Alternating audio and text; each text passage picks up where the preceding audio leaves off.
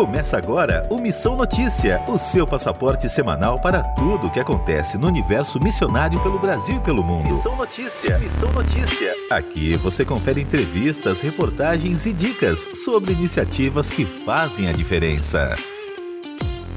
Olá, tudo bem? Eu sou Lucas Meloni, o seu companheiro de jornada aqui no Missão Notícia da RTM Brasil. Por aqui você fica por dentro de todas as novidades do universo missionário pelo Brasil e pelo mundo. É muito bom ter você aqui com a gente. Nesta semana nós vamos conversar com o pastor Ismail, ele é diretor executivo da Missão Evangélica Árabe do Brasil. Bom, reforçando, toda vez que nós conversamos com pessoas que trabalham diretamente com o universo árabe, nós não detalhamos as identificações e não detalhamos tanto a localização das pessoas.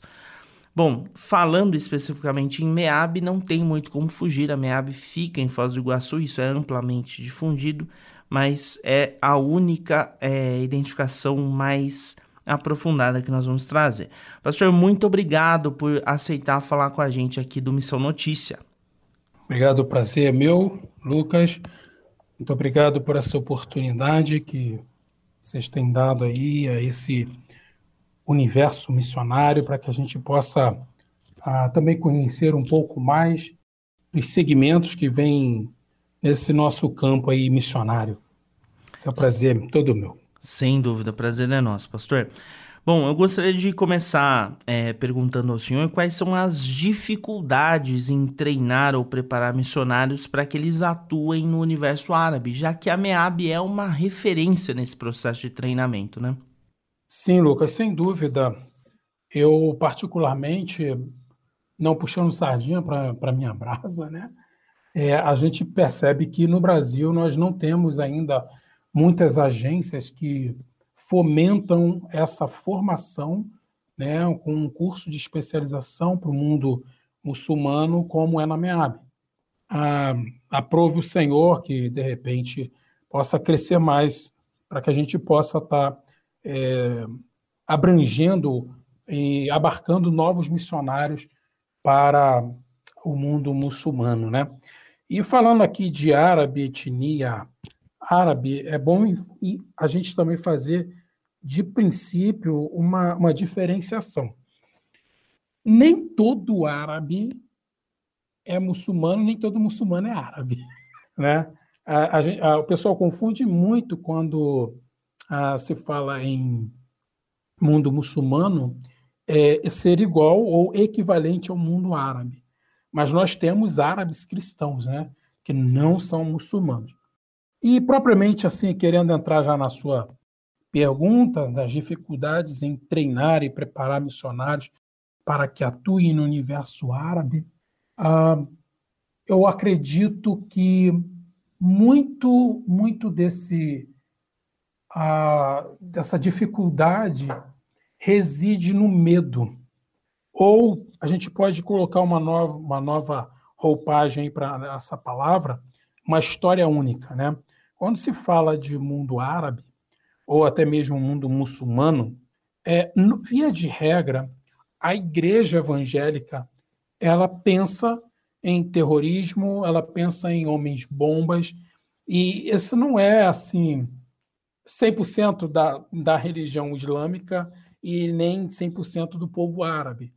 Né? Então, o que, o, a dificuldade maior em treinar está justamente ah, vindo por parte da, daquele que envia, né, que é a igreja. Ela não conseguiu ainda compreender esse relato. Né? Via de regra, já passaram alguns obreiros aqui estudando, e via de regra, aqueles que têm filho, normalmente a pergunta que a igreja faz é: mas você está doido? Você vai querer ir para aquele lugar com as crianças? É guerra.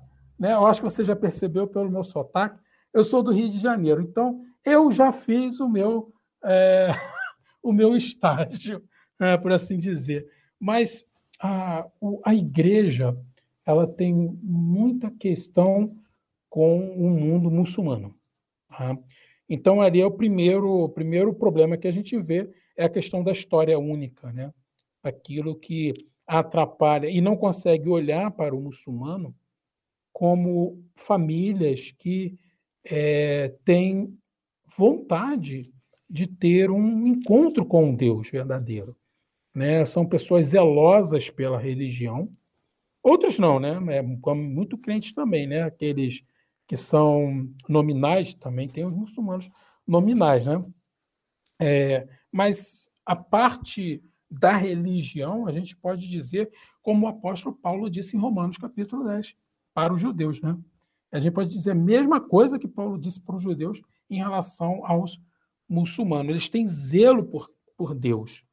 Só que eles não conhecem a justiça de Deus. Quem é a justiça de Deus?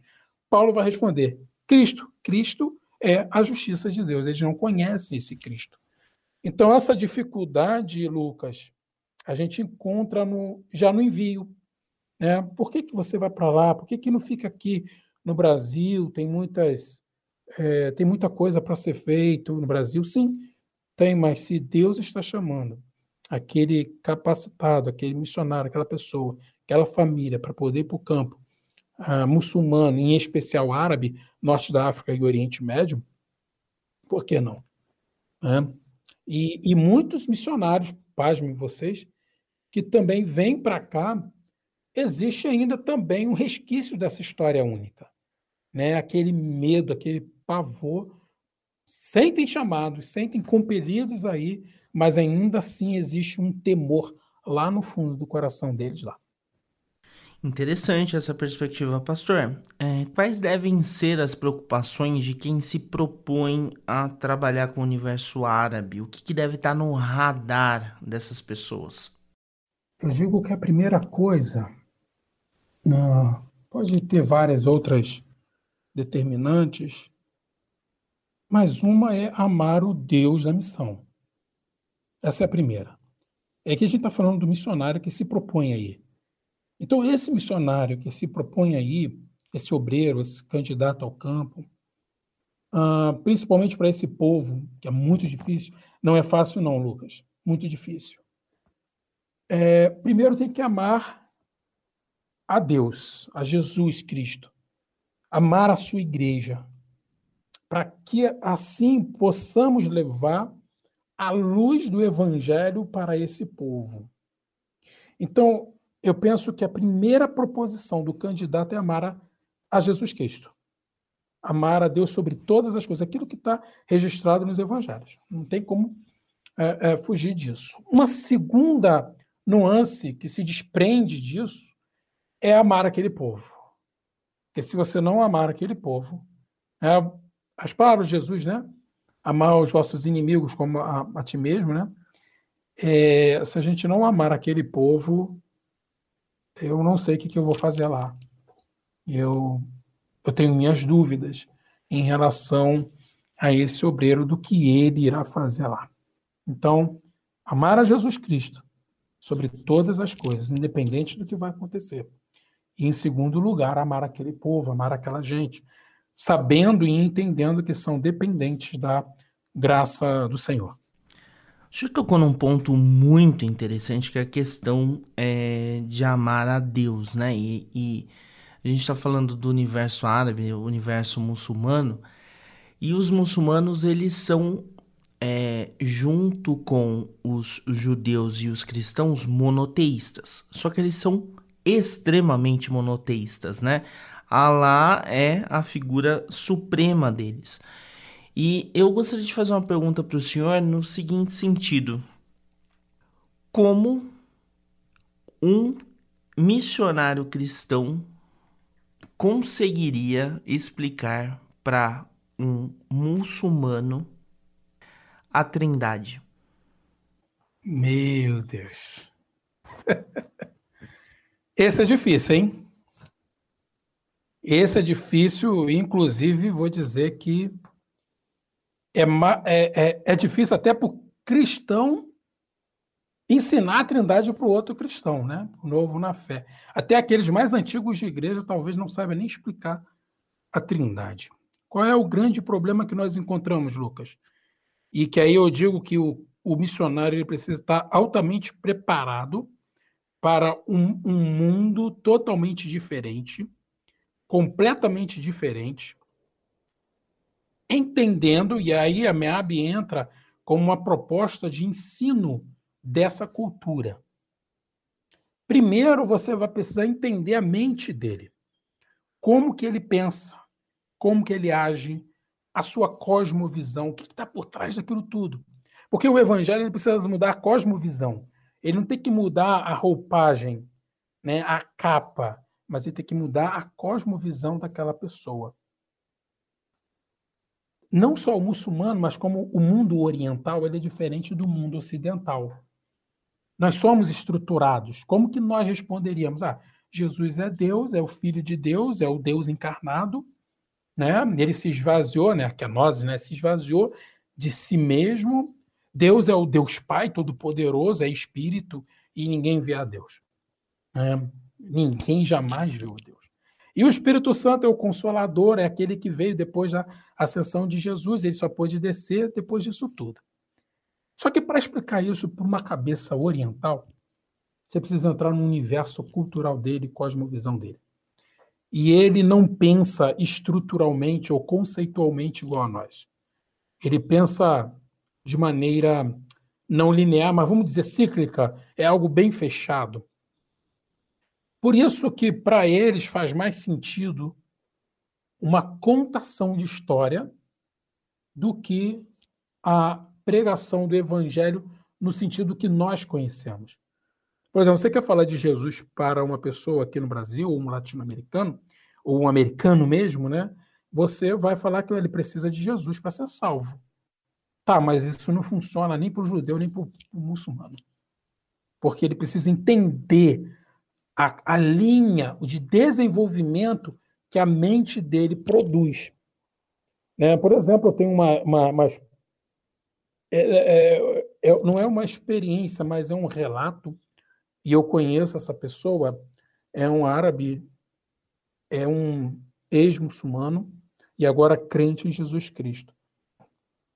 É, e um pastor.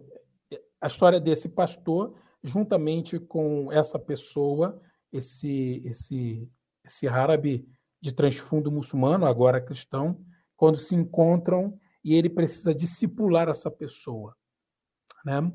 E chega num determinado momento da vida que esse pastor brasileiro ele teve exatamente essa pergunta com ele. Bom, eu vou ter que falar da Trindade com ele agora.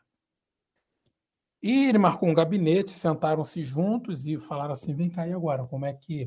Preciso conversar uma coisa muito séria com você. E o, o, o ex-muçulmano, né? Pode falar, pode ser aberto, pode ser direto. Eu falei assim, olha, eu preciso falar uma coisa muito importante da Bíblia, que é sobre a Trindade. Aí, para surpresa do pastor brasileiro, foi o seguinte: Ah, Trindade? Ah, isso eu já vi já na Bíblia. Tá lá, tá escrito lá. Aí ele, calma aí, mas tá escrito onde? Ele, pô, só lê a Bíblia. Vai lá ver lá no início, vai ver os três atuando. E ele não estava falando daquele verbo que os pastores costumam falar, não, tá? Ah, ah, é, façamos. Não. Ele viu a trindade na leitura do texto bíblico. E ele viu essa trindade trabalhando em, em conjunto durante todo o Velho Testamento. Então a mente dele trabalha assim. Você quer chegar no ponto com ele lá na frente? Começa aqui do início. A gente não, a gente vai evangelizar, a gente começa do final para depois ir para frente. Entende?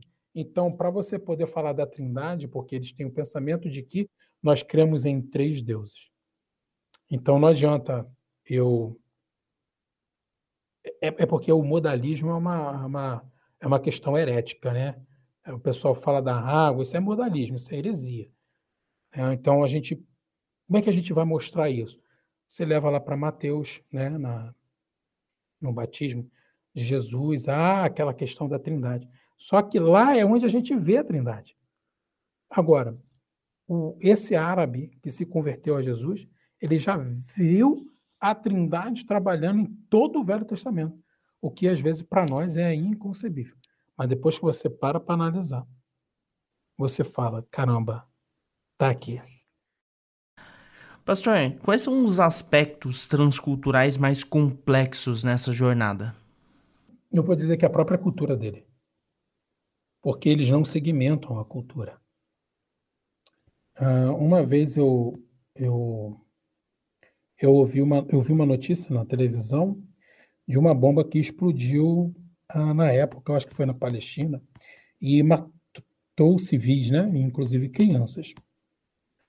E nesse momento,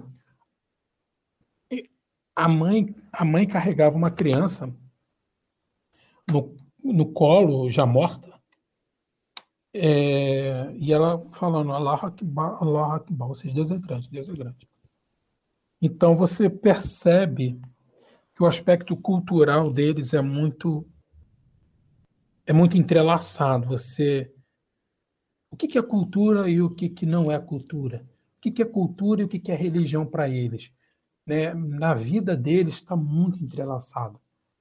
Tudo para eles é Inshallah, se Deus quiser, Bismillah, em nome de Deus, Allah Akbar, Deus é grande, tudo, tudo que acontece, seja coisa ruim ou seja coisa boa, tudo é mandado por Deus. Então, é, a, a vida deles é muito entrelaçada com a cultura e a religião. Então, você não consegue, às vezes, distinguir uma da outra.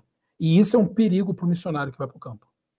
Ele precisa entender o que ele está falando, comunicando, para que não haja um sincretismo, para que não haja um levantamento de heresia e nem surja uma nova seita. Então, o aspecto mais difícil para esse povo é a própria cultura, que é entrelaçada com a religião. Ele, por exemplo, se ele se ele se converte, ele não ora. Igual a gente, Senhor, abençoa a nossa vida sentimental, né? Para aqueles que estão procurando namorada, Senhor, como minha vida é, sentimental em tuas mãos, me conceda a vitória, né? Não, não, não, não tem isso. Para eles é tudo uma coisa só. Pastor, e dentro é, da realidade muçulmana, tem algum elemento ou alguns elementos que o senhor acredita que poderiam servir de alguma forma como exemplo para a nossa vivência cristã? É, essa, essa, essa é uma questão que eu acabei de falar, né?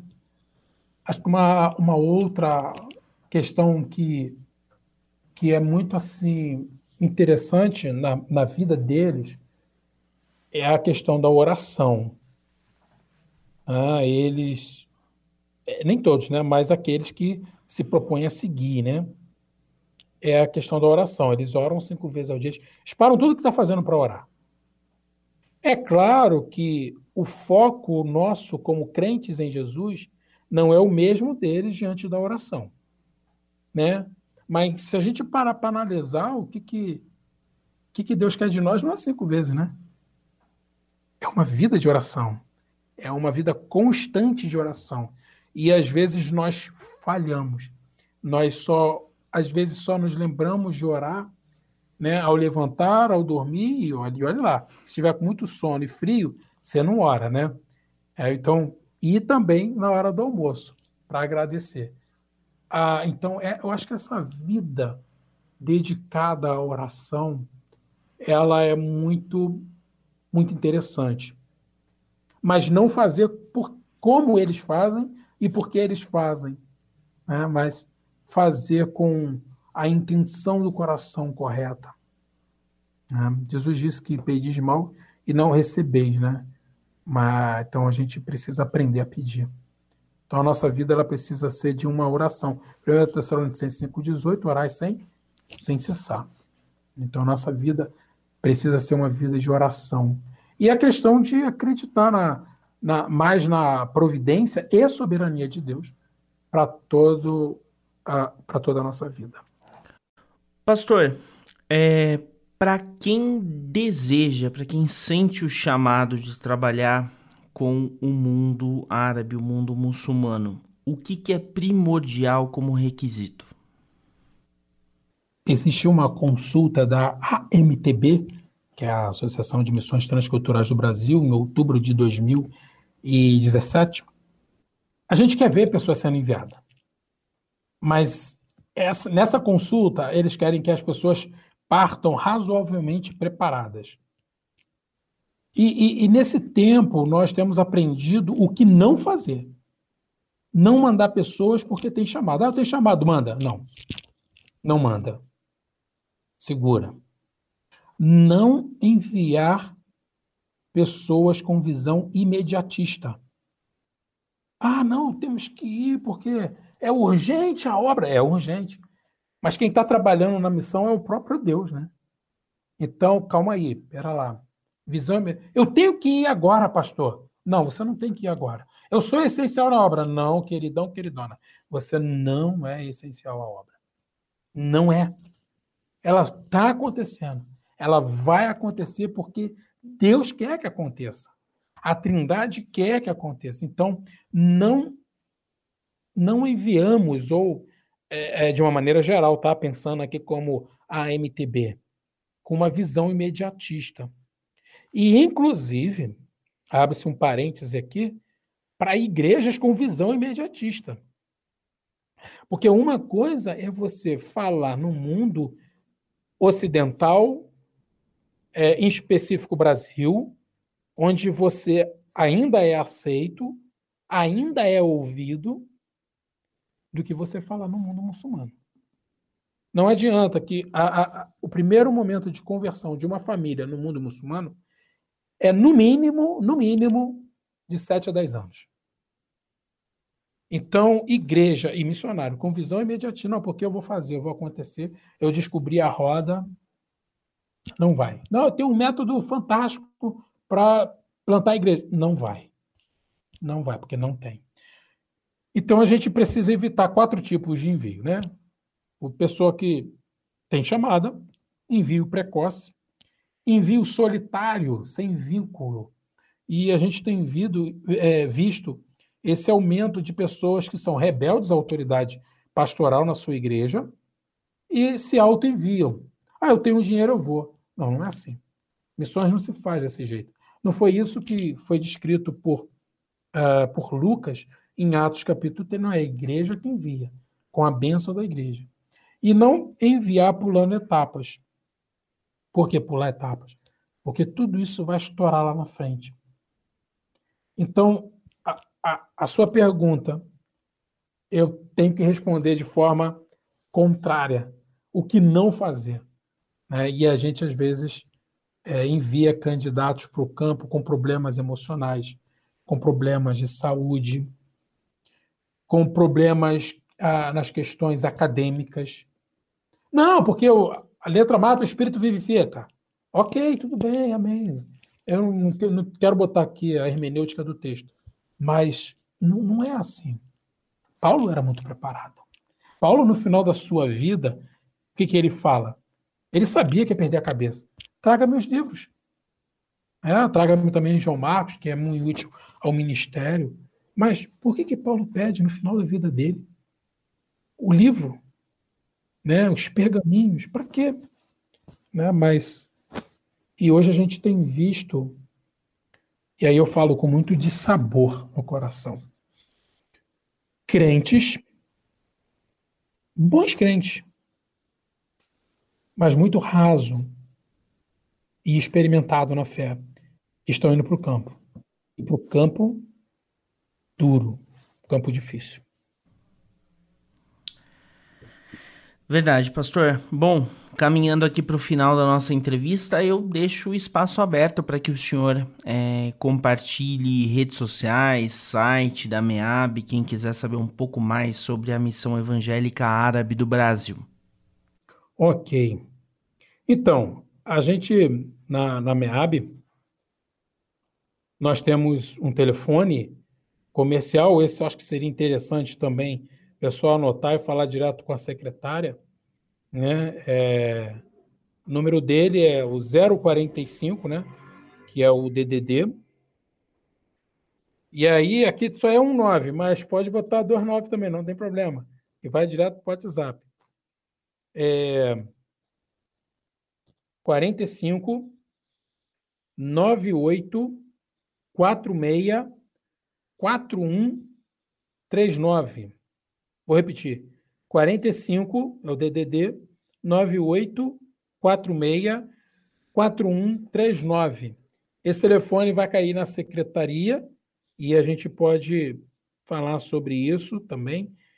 É, e também ah, tem, tem o nosso Instagram, né, que tem um nome muito grande aí, né, que é Missão Underline Evangélica Underline Brasil, que é a nossa MEAB, né?